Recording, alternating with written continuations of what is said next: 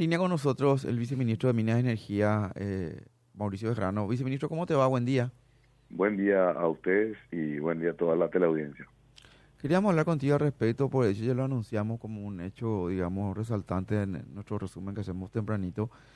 Eh, esta, esta nueva, corregime el término técnico, prospección, eh, esta nueva inversión, si querés, al respecto de eh, la búsqueda de hidrocarburos en el Chaco.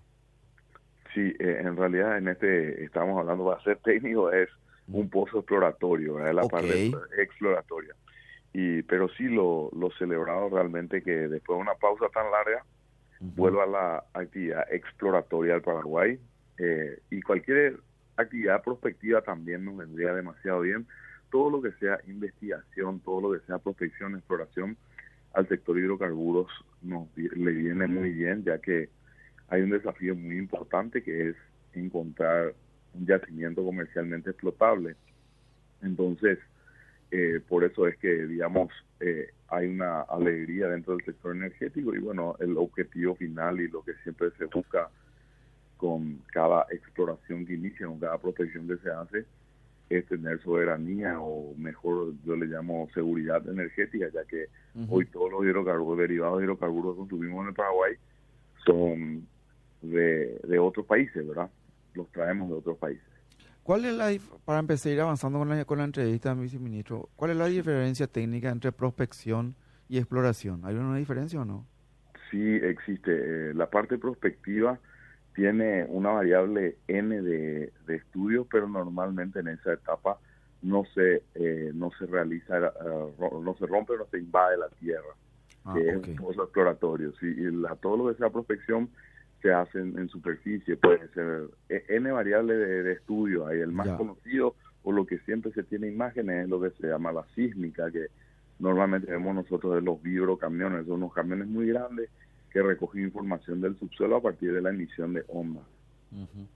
¿Y cómo se da esta, ya en este caso, en este caso particular de este anuncio, cómo se da esto? ¿Es parte de una, eh, de una empresa privada? ¿Cómo sería la cuestión?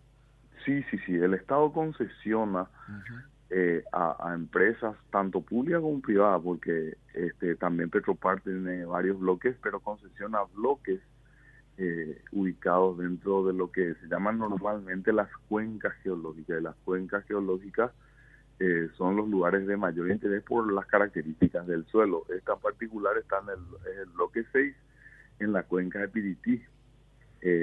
y el Estado, a través de una ley, en realidad se firma un contrato entre el Ejecutivo y la empresa y ese contrato va al Congreso, el Congreso le da fuerza de ley y eh, eso garantiza la posibilidad al privado o a la, también a la empresa pública de ingresar a una etapa exploratoria y ojalá que de explotación posteriormente. Las posibilidades, porcentajes, viceministro, de hallar hidrocarburo y gas natural también, ¿cuáles son realmente? No, no hablar de hablar de porcentaje es, es, muy muy responsable.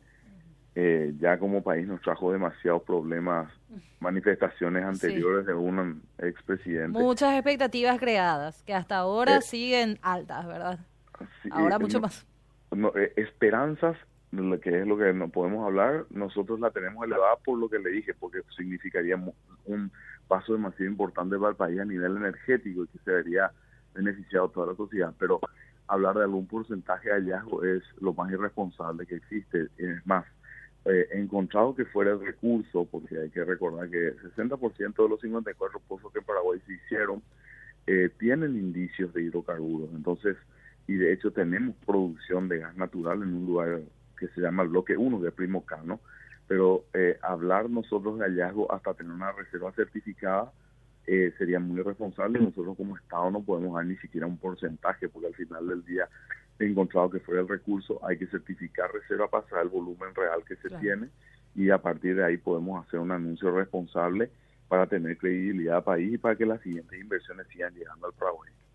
En caso de hallarse al, en caso de hallarse y que el volumen corresponda así para una para un abastecimiento local, todo lo que se encuentre será netamente de utilización interna. Esto reitero, siempre de acuerdo al volumen, pero primeramente prioridad es nivel local. Sí, se va a priorizar el, el consumo local. Igualmente la variable de negocios eh, es, es, infinita, digamos, a partir del hallazgo, pero sí el Estado paraguayo tiene realías y por supuesto que se va a priorizar el consumo nacional, de hecho la ley lo prevé. Ahí el, el, el elemento, ¿cuál sería el elemento para iniciar esta, esta nueva eh, búsqueda, eh, viceministro? ¿Sería la cercanía de pozos o yacimientos similares de gas en Bolivia? ¿Cómo, cómo sería la cuestión? ¿Cómo se hace eso? ¿Cómo se evalúa? Eh, no, normalmente, bueno, en este caso en particular, mm. las tres cuencas geológicas más importantes que, que Paraguay tiene son Carandaitú, Curupaitú y, y esta de Son cuencas geológicas que se comparten. Las dos primeras con Bolivia, esta en particular con la Argentina, y tiene características del subsuelo que indican la posibilidad de que exista hidrocarburos. Eh, y a partir de ahí, lo que normalmente se hace es una, eh, un todos los estudios prospectivos, que es donde que, lo que indica dónde normalmente realizar el pozo. Pero también se hace un estudio pormenorizado de los pozos anteriores, por eso hablaba yo de que la información es muy importante, para hacer una correlación de qué es lo que acontece en este caso van a 3.750 metros, para ver qué acontece a esa profundidad en el subsuelo. Porque lastimosamente, a pesar de que hay sísmica 3D, hay magnetometría muy importante, gravimetría, un montón de estudios, eh, solamente, eh, exclusivamente rompiendo la tierra, haciendo un pozo exploratorio, se sabe a ciencia cierta que existe a esa distancia en ese lugar, ¿verdad? Así que, pero sí es una integración de todos los estudios en este caso, este es el noveno pozo en la cuenca, en la, toda la cuenca del Piritín, no en este bloque en particular, pero eh, se, se, hace normalmente una integración de toda esa información, más los estudios prospectivos, y a partir de ahí se toma la decisión, este es el lugar, con geólogos, ingenieros geólogos, que dicen, este es el lugar donde posiblemente pueda estar este eh, alojado algún hidrocarburo, porque nosotros hasta este momento lo que hacemos es buscar hidrocarburos por el método convencional, que es buscar un reservorio donde se hayan alojado los hidrocarburos. Eh, y para eso la piedra tiene que tener ciertas características de porosidad, permeabilidad, eh, a diferencia de otros lugares que buscan por el método no convencional, que es la fractura hídrica o fracking que le llaman, que directamente fracturan la roca madre o la roca generadora. ¿Hay un plazo estimativo o un tiempo de trabajo en donde ustedes tienen previsto llegar o tocar fondo o llegar al punto donde se creería eh, eh, hay hidrocarburo, viceministro?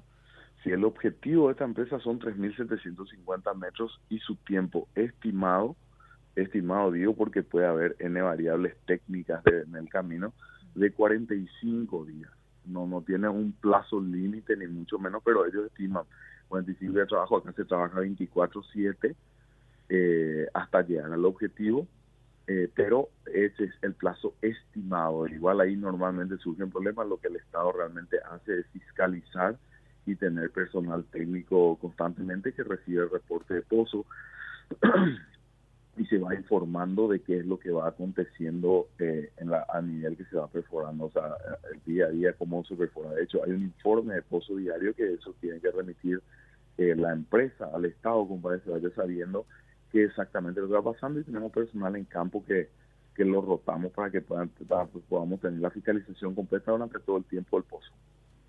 En caso de hallar, se reiteró un volumen importante. ¿Esto qué significa para Paraguay en cuanto a materia de producción y también de consumo a nivel local, eh, viceministro?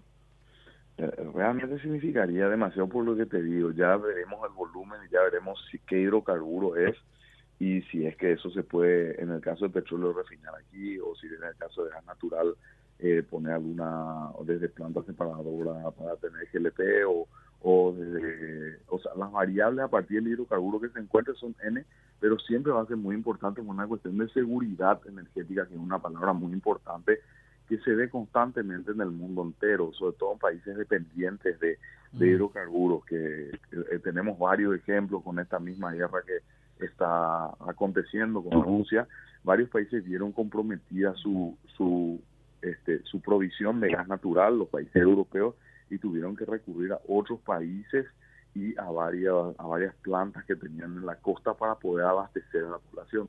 cuando hablamos de, energía siempre es un, bien estratégico para el desarrollo de un país, con lo cual en la medida que uno obtiene sus recursos naturales y puede eh, abastecer su consumo, eh, siempre va a estar hablando de una seguridad energética, es un concepto muy importante para nosotros que todo lo que viene viene en barcazas, todo lo que viene en GLP mucho viene en camiones, entonces siempre está dependiendo de otros países, estamos hablando de que la población siempre tiene que tener cubierta su necesidad. Y si bien cada día que pasa nos abocamos a, trabajar en la transición energética de ir sustituyendo los hidrocarburos, la realidad es que hoy hay una dependencia importante todavía eh, de esos hidrocarburos, con lo cual eh, para el país hablamos de seguridad energética cuando hablamos, ya veremos el volumen, la cantidad y qué tipo de hidrocarburos se encuentre, Dios quiera, ¿no?